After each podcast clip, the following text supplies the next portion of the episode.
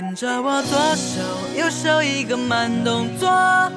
右手左手慢动作重播。哦，这首歌给你快乐，你有没有爱上我？跟着我鼻子眼睛动一动耳朵，装乖耍帅换不停风格。青春有太多未知的猜测，成长的烦恼算什么？One two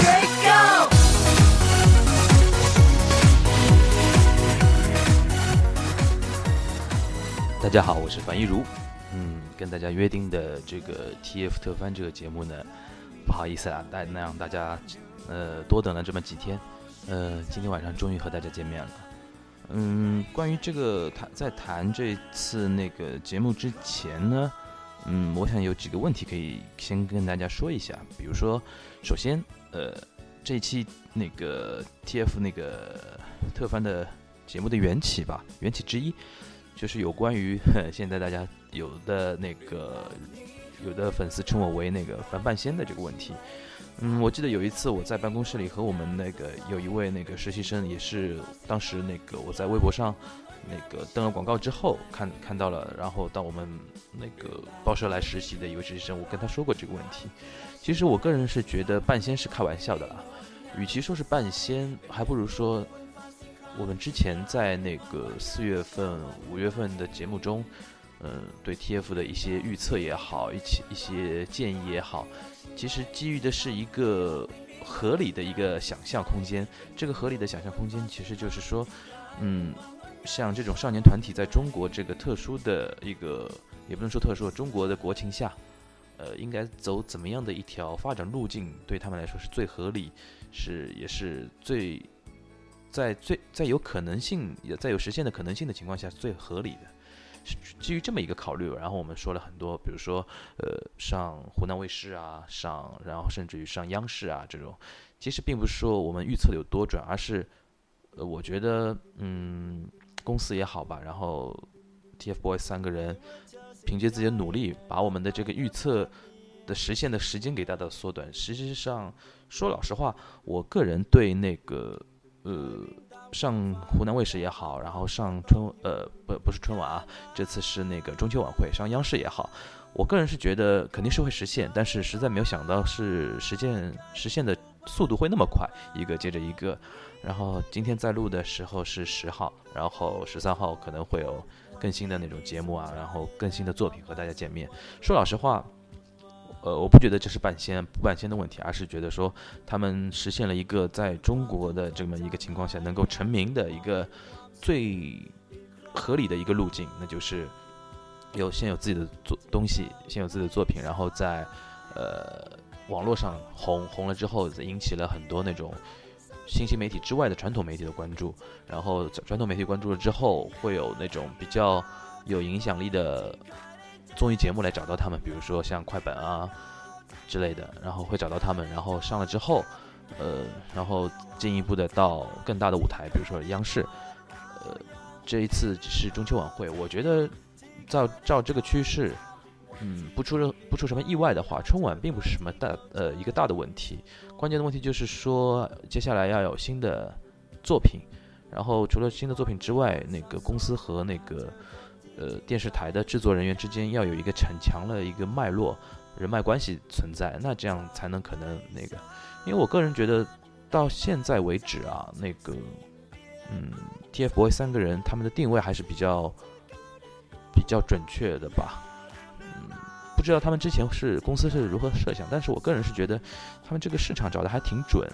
因为之前，嗯，从那个几个作品来判断啊，比如说像那个 Heart。然后爱出发，然后那个魔法城堡之类的，可以看得出他们，嗯，有这么一个大概的方向，但是并不是那么明确啊，嗯，就是说到底想怎怎么走啊？到底是想，呃，往那个更加，呃，更加小一点，更加，呃，呃怎么说？嗯，年龄层更小一点出发，还是像像比那个他们实际年龄更大一点的那个年龄层那个瞄准的话？呃，看得出公司还有一点那个并不那么确定，但是我个人感觉是从那个最新的这个作品啊，《青春修炼手册》吧是叫，嗯，从这个来看，我觉得他们找的还挺准的，就是而且从那个参加那个央视的那个叫，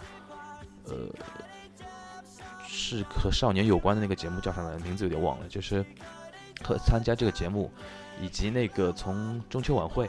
呃，对他们的一个铺陈来说，就是定位在很。符合他们现在这个年龄的青春活力，高中生，然后这呃，就初中高年呃，初二、初三、高一，甚至初高中吧，就是说介于这个年龄层的一个界定，然后比较青春阳光活力啊，这一点是觉得还抓得蛮准。其实，嗯，我个人是觉得说中呃，我之前在很很前面的节目曾经说过，我个人是觉得说。中国这个市场一直一直是存在，但是一直没有人好好的，不用说是经营了，没有人去挖掘这个市场。嗯，不过从现在来看呢，好像那个除了 TF 公司之外，好像又有新的团体出现了吧？这我觉得其实就是一个反映的一个现实，就是说大家突然意识到了这个市场还是有市场价值在的，还是有那么多人在关注他，至少那么多粉丝就是呃一个很好的一个例证嘛。嗯，我记得当时我还和那位实习生说过，我说，与其说像我们在节目里边的预测里边被被大家称为什么半仙啊、准啊，然后怎么样，还不如说，我觉得，嗯，到目前为止，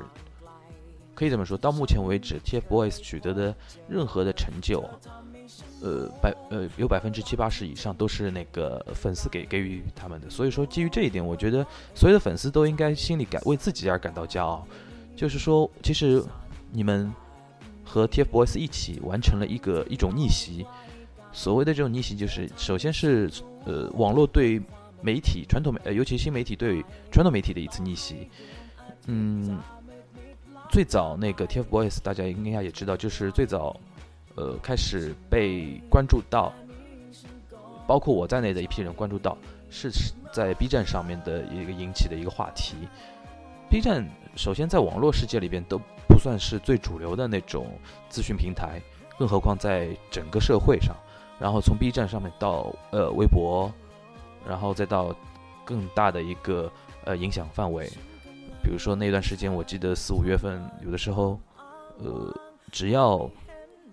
只要有那个像样一点的，或者说，呃，正规的媒体或者媒体人去提到 TFBOYS 的话，他瞬间就会有几千甚至上万的那种转发和评论。这说老实话，是对很多媒体来说是一种极大的刺激。因为说老实话，因为现在是一个媒体爆炸的年代，每天你看有那么多话题，有那么多新闻，媒体和受众说老实话其实也很疲倦，就导致了一个什么现象，就是现在很多，嗯，话题。都不热，很多东西转发也就这么几十几百这样子，然后突然有这么一个局部地区有这么一个热点的东西出现了之后，就会导致很多传统媒体，它不由自主的就会往上面去，会去关注你，然后甚至于像我我用的一个词叫消费你。说老实话，我觉得现在很多那种媒体对于 TFBOYS 还是处在一个消费的状态吧，但是我觉得消费。在我的定义里边，消费并没有那么贬义，只是一个很中性的一个词。消费是很正常的。说老实话，呃，娱乐圈，呃，哪怕你是呃偶像也好，然后怎么样，你在既然在这个圈子混，你的最大的一个目标就是被人消费嘛，对吧？呃，被人消费，然后让别人为你而消费，这并不是一个，呃，一个多么不耻或者多么一个不高尚的一个东西，其实就是你的工作所在，你就是被别人关注，被别人。打打引号声，打引号消费啊！其实我觉得，嗯，就是在那个呃网络上瞬间有那么多的关注之后，才导致了传统媒体关注到了 TFBOYS 三个人，然后完成了这么一次由粉丝和呃偶像双两方面，呃当然也包括公司啊三方面一起努力合作形成的一次呃新媒体对传统媒体的一次逆袭吧。然后还有一个逆袭，就是说，以前青少年这一块，相对的话，就是相对比较弱势一点，在什么地方？首先是没人去耕耘它，没有一个像样的，呃，经纪公司或者一个团体去负责打造这么少那么多的那种少年偶像。当然，这这一点上，我觉得我们和日本是有差距的啊。日本因为大家都知道有 Johnny's 这种公司在。呃，韩国有点不一样，我个人觉得韩国和日本这方面有点不一样。TFBOYS 从年龄阶阶段来说，客观来讲更接近于日本这种模式。就说在日本，Johnny's 实际上相当强势的，在而在在中国，没呃明星所谓的明星一一线的那种明星都是那种成年人，甚至说中年人啊。那个年轻的明星首先就相对比较弱势一点，除呃除了那种呃。嗯，我个人是不记得，想不起来有什么特别强势的那种青年明星啊，更不要说少年了。哎，但是可以说，呃，现在客观来说，TFBOYS 在那个娱乐圈吧，虽然，嗯，虽然不能说是，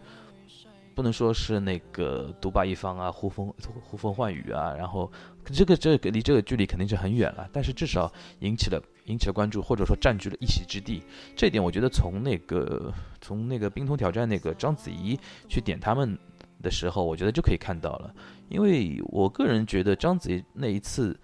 点名的话，或多或少会有他自己的一个爱好的成分，就是说啊，他可能从通过某种渠道呃看到他们，然后觉得他们三个也很可爱啊，然后戳到他的一个某个萌点。当然有这部分，肯定会有这部分存在，但是也肯定会有一一定的那种市场的，或者说。呃，那个考虑就觉得章呃章子怡她觉得现在有这么一种呃趋势在，对吧？她适当的也要拉近一下和那个年轻粉丝的那种距离，然后通过这种行为来觉得让她自己有有一种正正面的加分，在我觉得都有可能，然后这都不奇怪，都是可以理解的啊。嗯，所以说从这这一点情况来说，也是一种。呃，少年偶像这一个原来在中国娱乐圈并不那么强势的一个地方，对主流的一个逆袭啊，可能这个逆袭现在还为之过早，我们继续等待啊。嗯，所以说我综呃说那么多吧，洋洋洒洒就说，与其大家在感慨，我看到很多粉丝留言说啊，是不是三只呃走得太快了，然后呃呃速度太猛了，他们觉得有点跟不上。我觉得这大可不必担心吧，因为。呃，首先做这一行就要有那种忽然红的准备，同时呢，也要做好某一天不那么红的准备。嗯，我记得前一段时间，那个我在网络上看到有很巧的一个情况下，看到一个有一段那个呃李易峰的一个专访吧，他就谈到，因为他当年在零八是零八年。零六零七年，零六零七年，有好像零七年，那个加油好男儿的比赛中，他那个一举成名，可以说当时是一举成名。其实从国民校草这种说法，从当时其实就已经有了。呃，他觉得，呃，他说他接受采访时候，当时其实也很那个前呼后拥啊，然后有很多粉丝啊。然后随着时间推移，他突然觉得，哎，明显的觉得粉丝没有以前那么多，然后来机场迎接他的人，明显觉得很少。是是比较也不是很少，就是比之前少了，明显变得变得少了。然后，呃，今年因为大家也知道，因为那个《古剑奇谭》的播放，然后又因为那个《盗墓笔记》，然后选角的那个原因，那个李易峰一下又成为又成为一个媒体的一个宠儿，然后又成为很红的一个人，一下粉丝又出现了。然后他面对这的话题，呃，这个问题的时候，他很冷静的谈到他以前。之前从刚成名到有一段时间不那么成名，到现在又被又被关注的这么一个心路历程，我觉得这一点就其实都很难得了，就是可能只有像李易峰这样经历的人才能认识到这一点。也就是说，嗯，粉丝这个粉丝在喜欢一个偶像明星的时候，当然他喜欢的时候的当下，他肯定是倾注一切的，呃，然后觉得。全世界就我是最关心，我要说我是最支持，我是最爱我这个 idol 的，这毫无疑问，这个情感肯定是真实的啦。但是就像人与人之间的感情一样，总有一天也会有淡的淡的时候，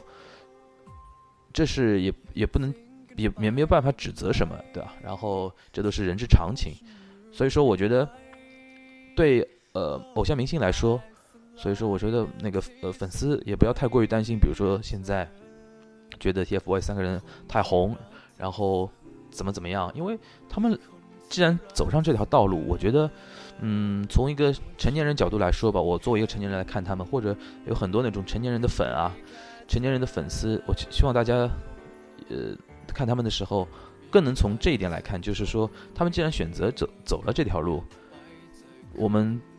作为旁观者，或者作为粉丝，或者作为支持者，最大的一点就是，你在走的时候，我尽量支持你。当你某一天没那么走的没那么快，或者说甚至停顿的时候，我的心里还有你，还过了，哪怕我现在并不不会像当时一样，呃，这么那个对你呃对对你那么支持啊，然后怎么样？但是我心中永远是有这么一个记忆在，对吧？然后我觉得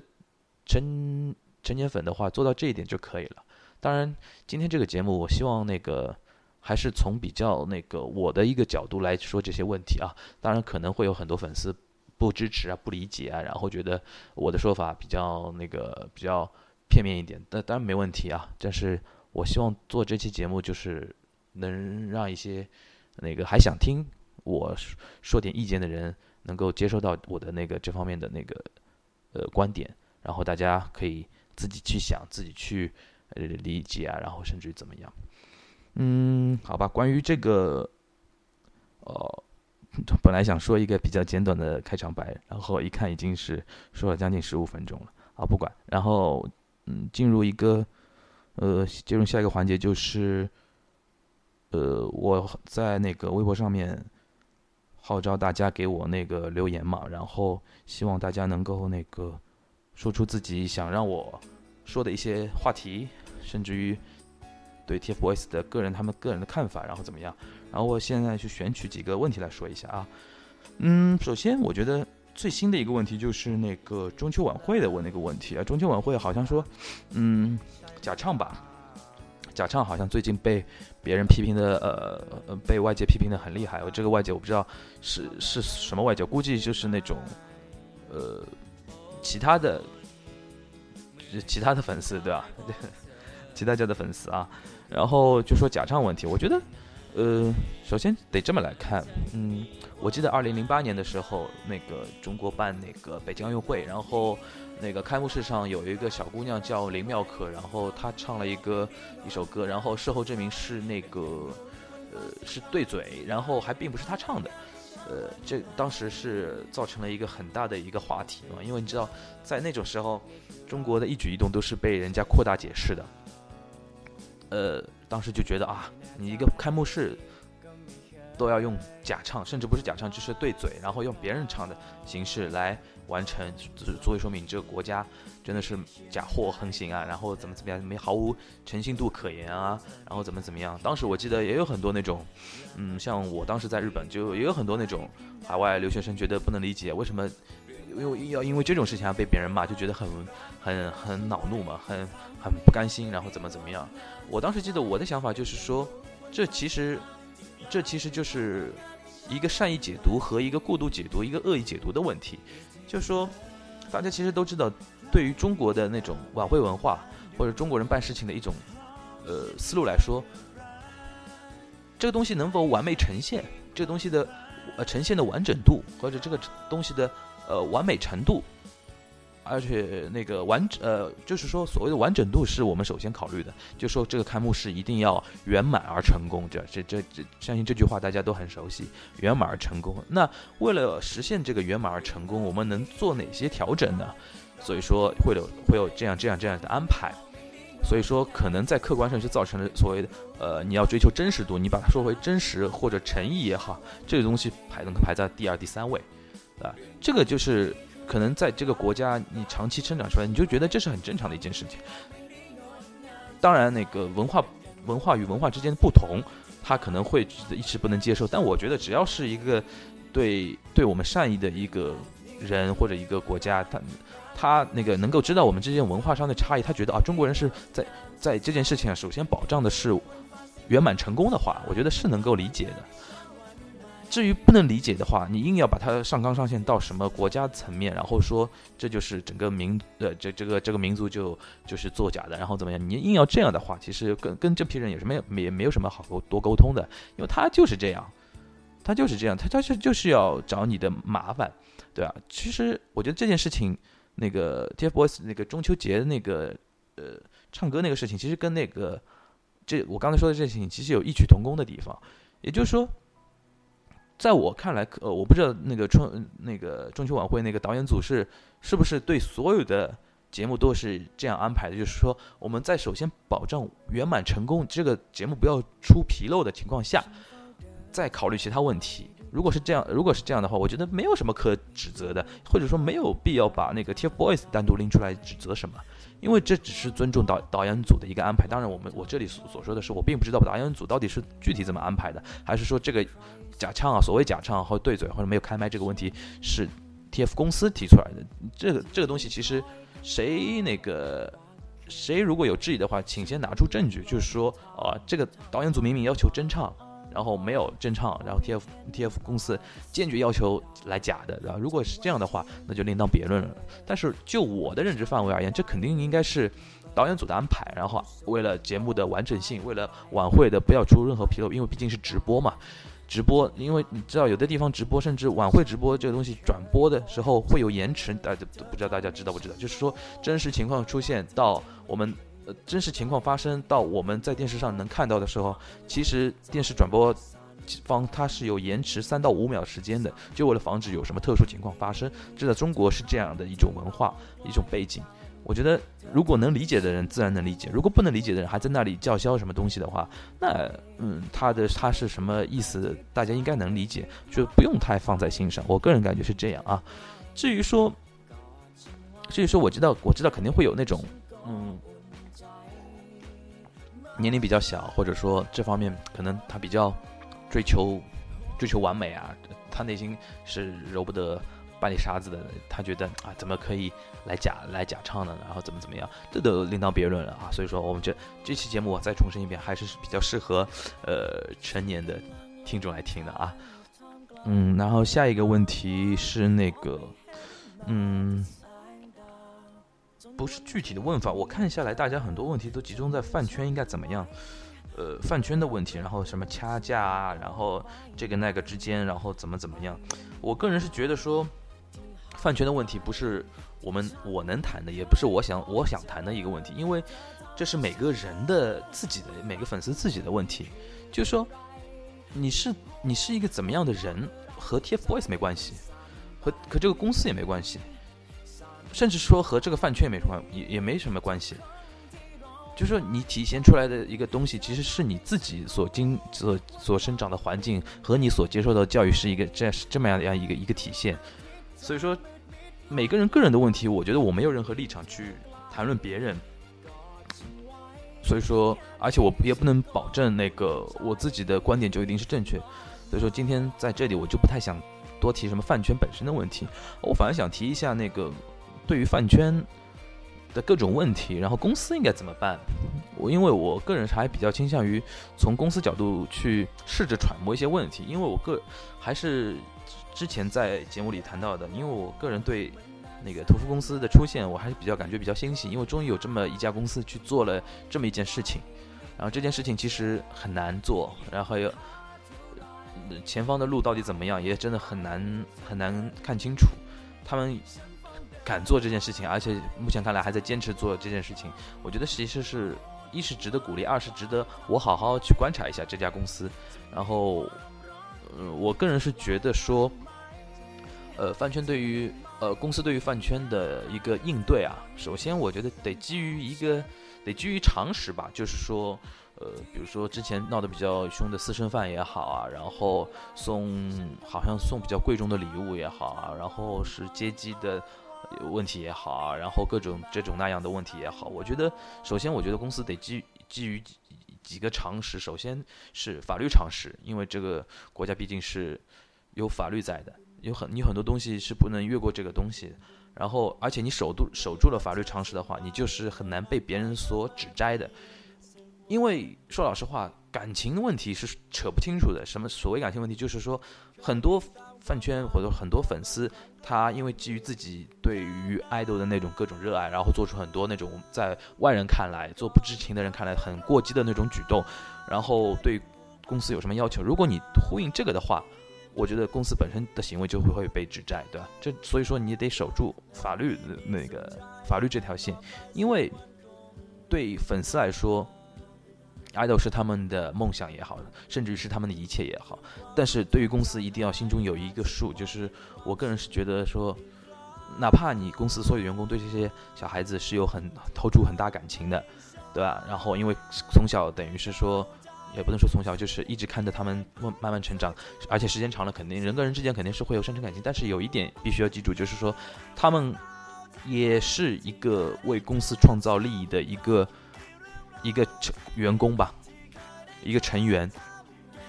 所以说，那个在那个呃最大限度理解粉丝的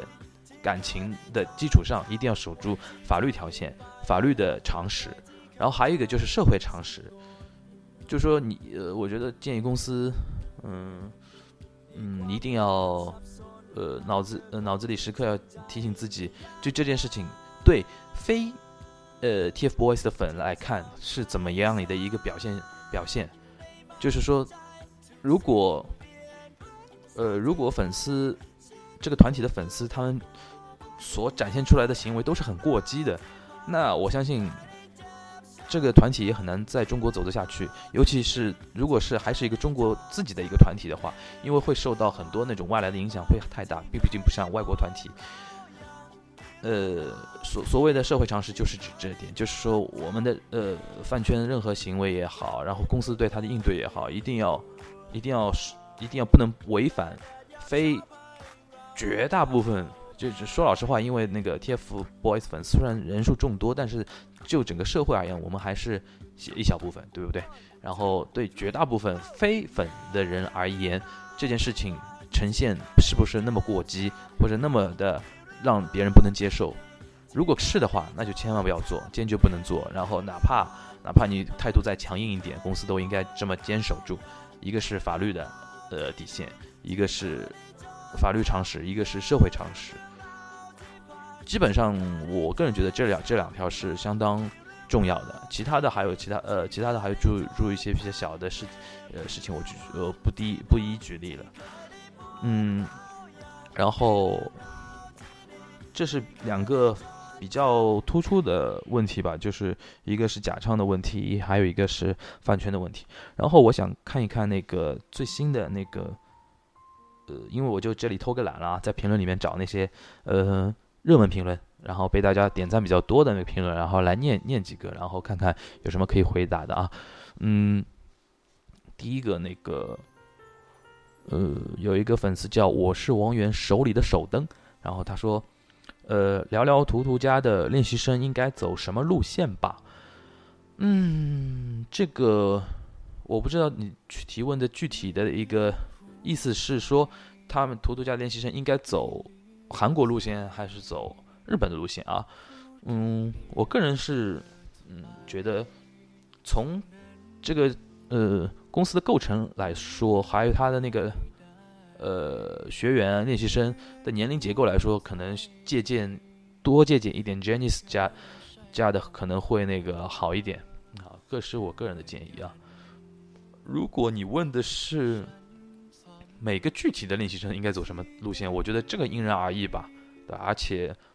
嗯，过多的设计对他们来说都是一种对另外一种可能性的破坏，没什么意思。关键是要，呃，公司要多观察，然后多挖掘这些小孩子身上的那种潜力和潜能，对，嗯。然后第二条，呃，这位粉丝叫 Bstyk，B S T Y K 啊，然后他说，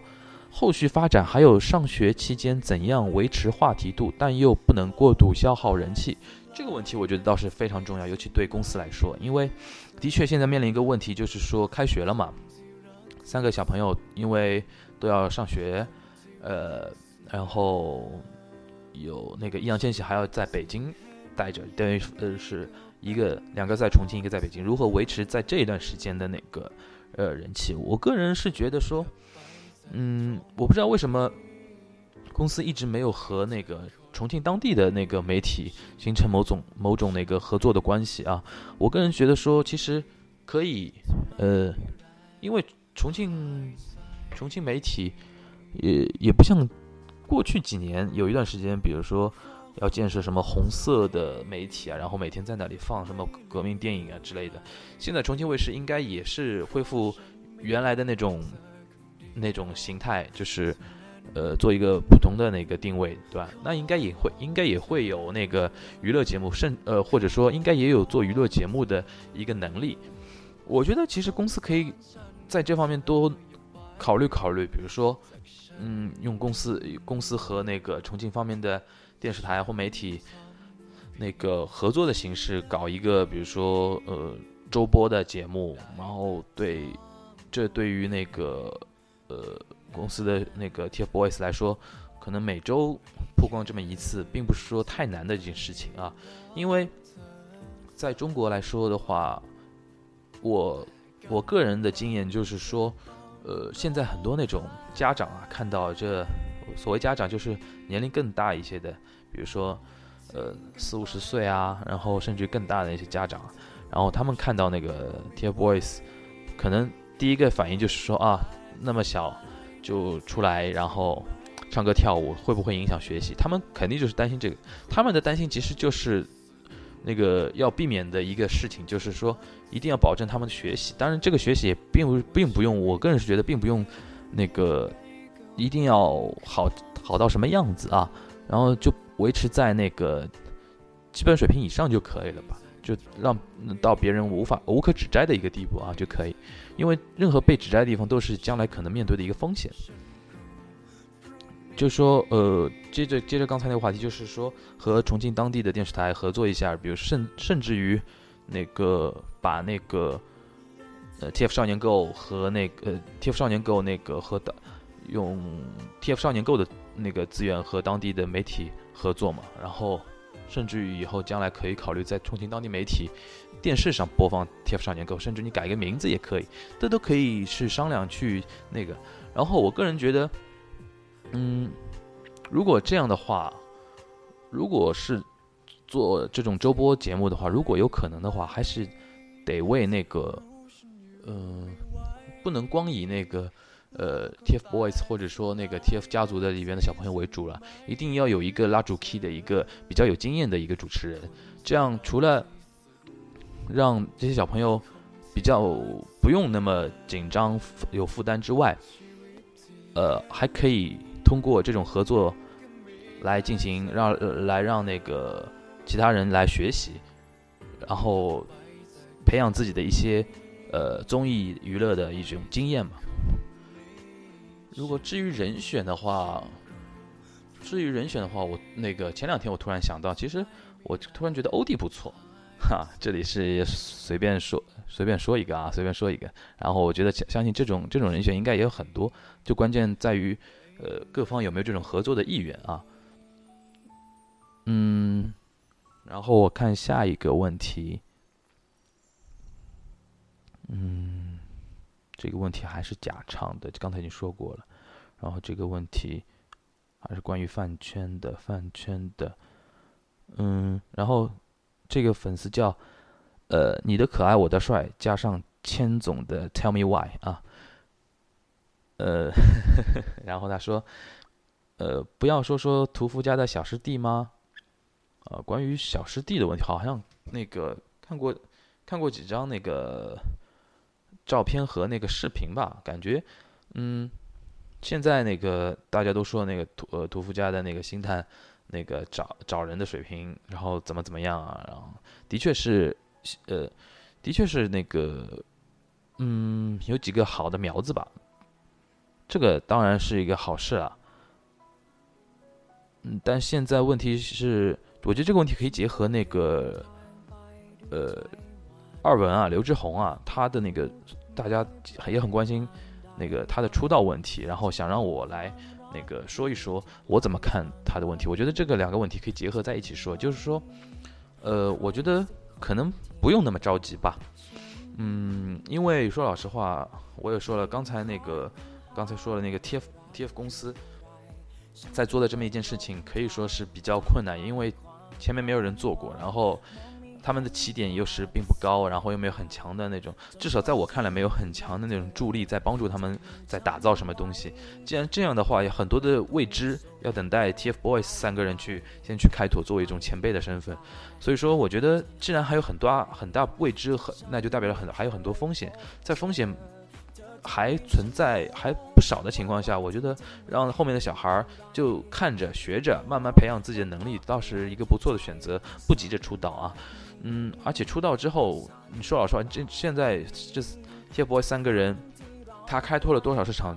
具体的计算也没没办法去估估呃估量。那你出来新的团体，是不是会有自己内部的一种竞争？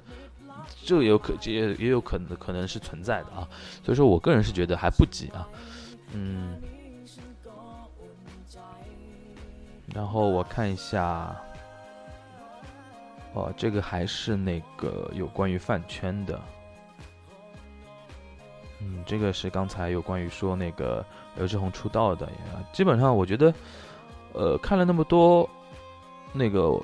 留言吧，基本就。集中在我刚才所说的那些那个里面，呃，哼，这个同学说怎样才能嫁给他们三个啊？这个这个我就没法回答了。然后，然后看一下，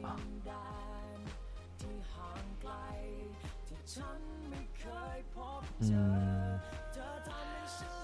这里有一位那个粉丝叫 To Be V Viking T W。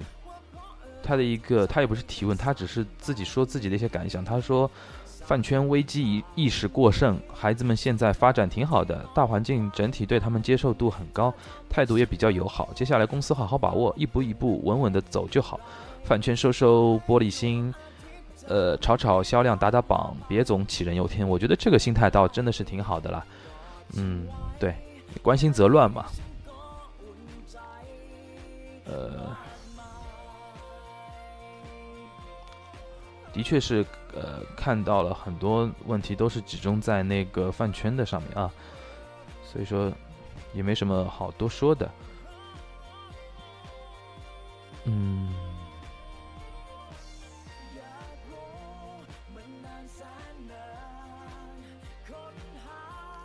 嗯，基本上看了一下，也都集中在我刚才所说的那些话题里边。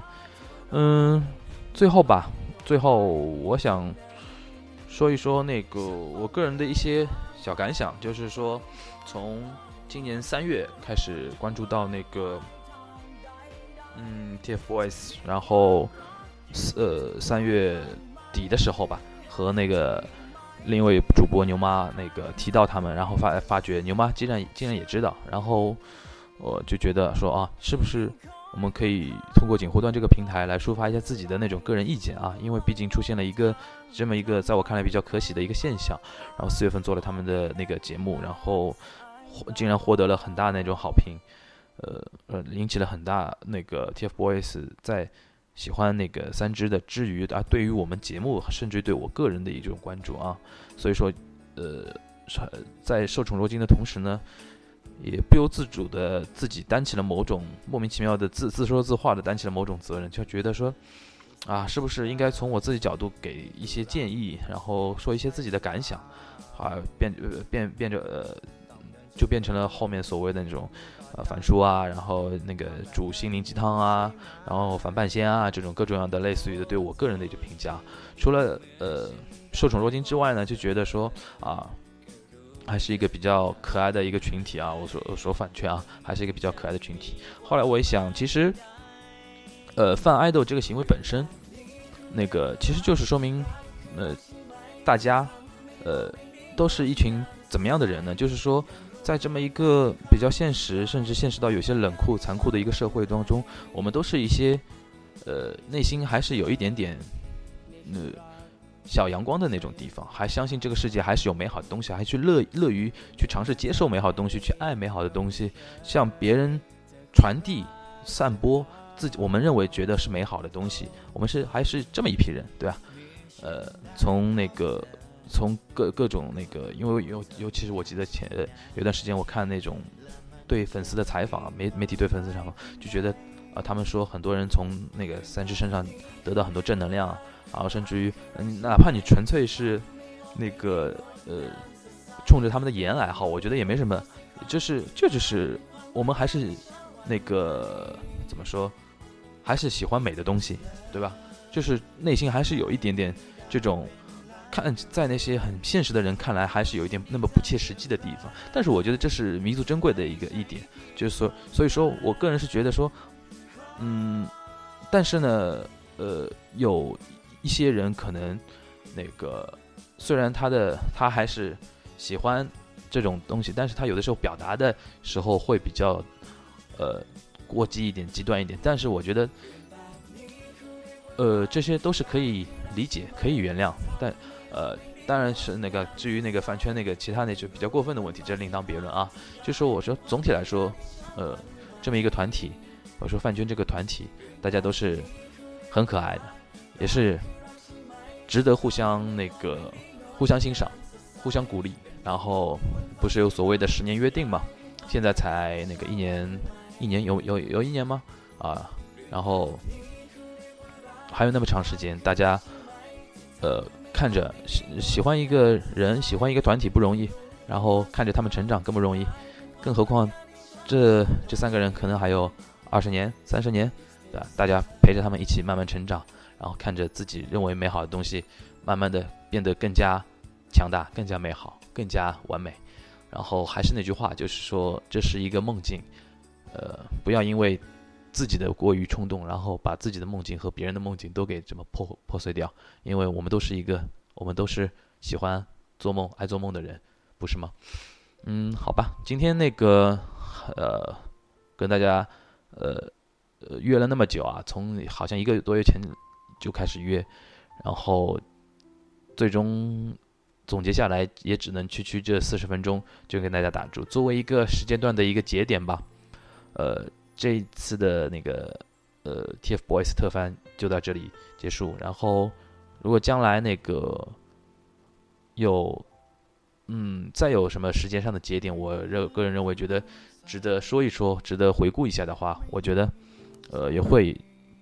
不定期的更新这么一个特番节目。希望大家以后能关注我们，继续关注我们的锦湖端，继续关注我这个特番，然后继续支持我们，支持牛妈，支持叔。好吧，然后谢谢大家，拜拜。右手一个慢动作，右手左手慢动作重播。哦，这首歌给你快乐，你有没有爱上我？跟着我鼻子眼睛动一动，耳朵装乖耍帅换不停风格。青春有太多未知的猜测。成长的烦恼算什么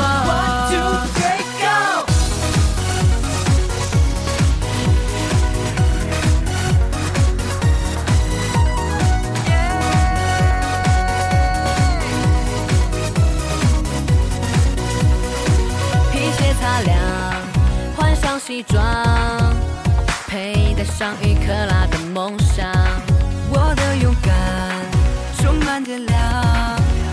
昂首到达每一个地方，这世界的太阳，